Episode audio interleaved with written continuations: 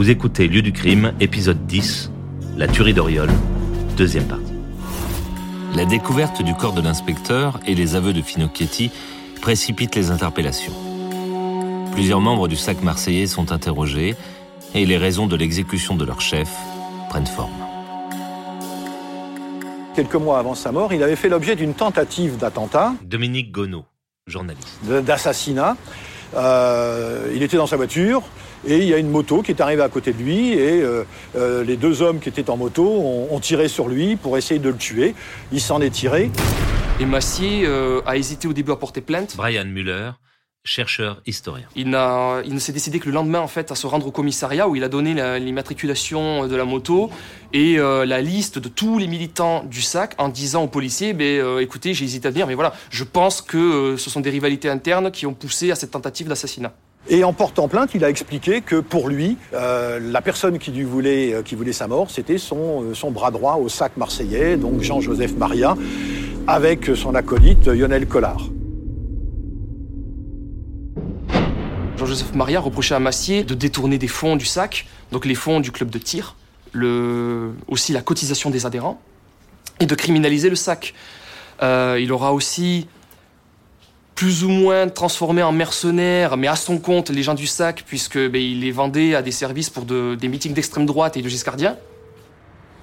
Euh, donc c'est vrai que quand euh, il a disparu, ben, les noms de Jean-Joseph Marien et de Lionel Collard sont arrivés très rapidement sur le bureau du juge d'instruction, hein, Françoise Laurence Guérin.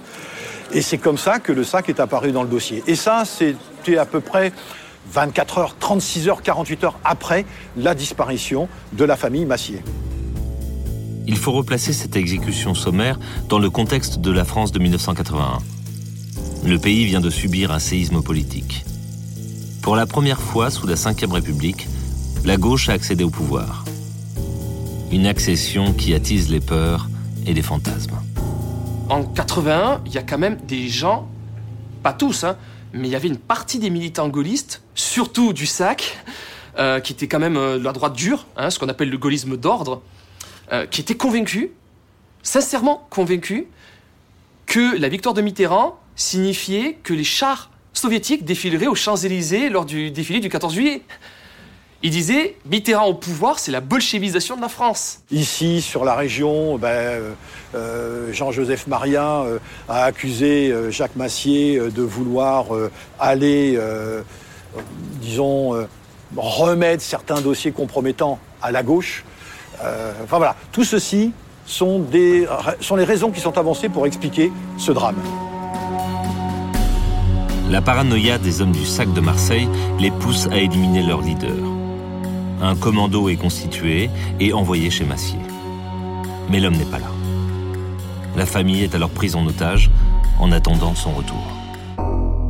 Car si le meurtre de Massier est en train de s'expliquer, on ne sait pas ce qui s'est passé pour les autres adultes. Et surtout pour l'enfant.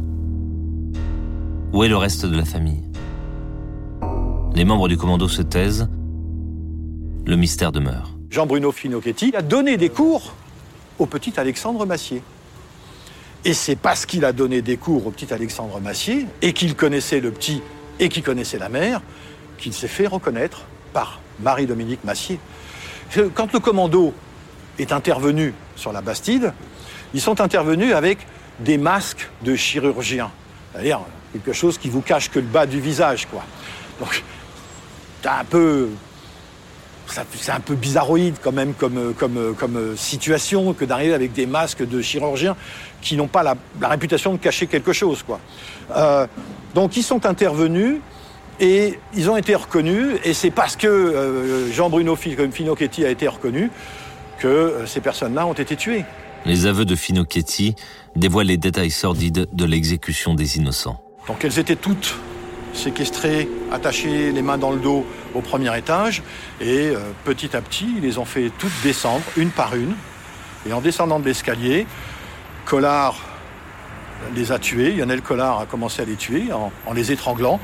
Et pour certaines de, ces personnes, elles ont été euh, achevées au couteau, euh, sans, aucun, remords, sans aucun scrupule. Euh, le dernier qui soit descendu, c'est le petit Alexandre de 7 ans qui dormait et qui lui a été malheureusement massacré, on va dire, à coups de tisonnier avant d'être achevé au couteau.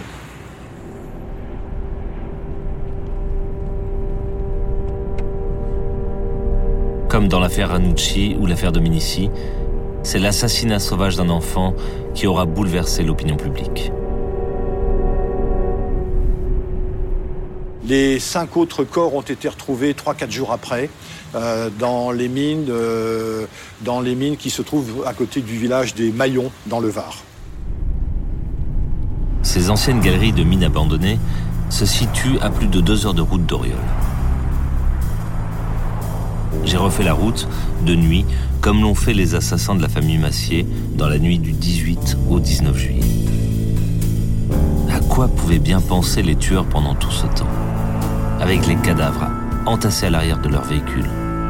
Situation sordide, voire surréaliste. La reconstitution de la tuerie a lieu en août 1981. L'implication de membres du SAC depuis le début de l'affaire a attisé les curiosités. Mes confrères journalistes sont là, à l'affût, complètement survoltés.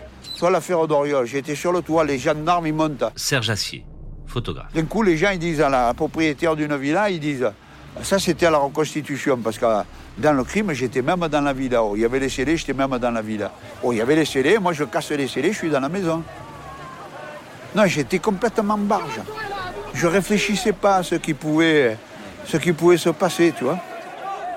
La gauche venait d'arriver au pouvoir, donc il y avait une sorte de vent de liberté. On que on avait le sentiment qu'on pouvait s'autoriser plein de choses, y compris sur le plan éditorial. On avait le sentiment qu'on pouvait parler. Qui plus est, quand l'affaire a pris une dimension politique. Il faut resituer ça avec le sac. Alors, il y a deux choses. Moi, je dis, il y a la tuerie d'Oriol, euh, qui est le fait divers, euh, dramatique, euh, où il y a une mort d'enfant. C'est ça le, problème, il, tourne autour de, la mort de, cet enfant et la façon dont il a été tué. Et puis il y a l'affaire du sac, c'est-à-dire la dimension politique du fait divers. Aujourd'hui, moi, ce que je retiens, c'est que cette affaire a permis, au final, de dissoudre une officine privée, une officine un peu sombre, euh, qui était le sac. J'ai demandé à Dominique Gonneau, en faisant appel à ses souvenirs, de retrouver le lieu du crime, cette bastide maudite, la Douronne. Mais le temps a modifié l'aspect du petit village. Tout a changé ici, depuis l'été 1981.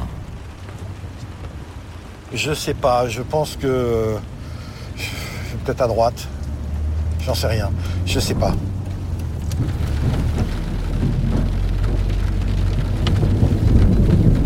Je pense que l'affaire d'Oriol, euh, la tuerie d'Oriol est une affaire qui, au fil du temps, s'est un peu estompée. Elle, est sortie un peu de, l'esprit des gens. Les gens s'en souviennent de moins en moins. C'est pas une affaire qui a marqué.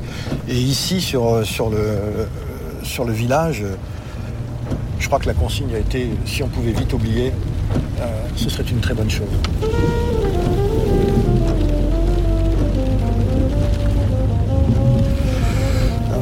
Là, euh, aucune idée, peut-être euh, peut-être par là. Je sais pas. Ah, la Douronne, c'est par là. La Douronne, c'est derrière. Autant pour nous.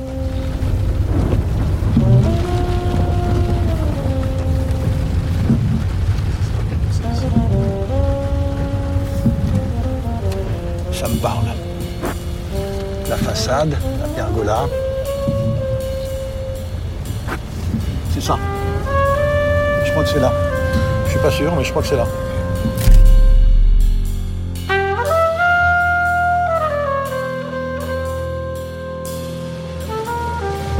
Avant, c'était une bastide isolée hein, qui était entourée de, de campagne. Après, euh, bon, les propriétaires ont vendu à des promoteurs. Daniel Garcia maire d'Oriol. Les villas sont construites.